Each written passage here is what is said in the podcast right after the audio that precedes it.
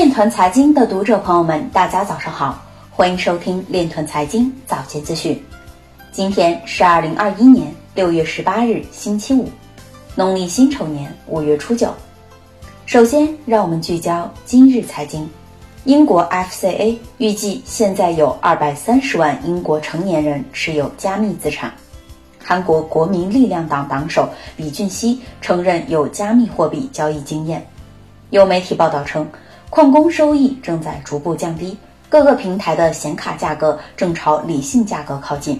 澳大利亚 CF 二携手六大机构组建稳定币工作组。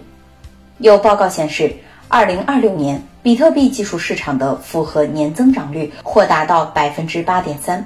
Ripple 会有机会证明美国 SEC 对瑞波币的销售没有管辖权。有分析指出。拜登政府任命的美国联邦贸易委员会新主席或将为区块链企业创造市场机会。Filecoin 矿机商点对点表示，积极配合公安调查，全体人员正常履职。刘昌勇表示，比特币挖矿带来了巨额收入，创造了就业机会。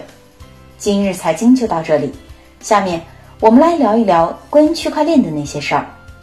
交银国际董事总经理、研究部主管洪汉。昨日在格隆会上刊文表示，当央行数字货币能广泛应用于跨境支付时，数字货币可以通过提升货币的流通规模来催化人民币的国际化。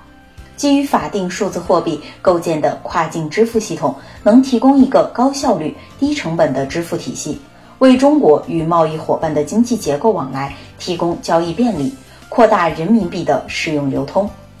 以上就是今天链臀财经早间资讯的全部内容，感谢您的关注与支持，祝您生活愉快，我们明天再见。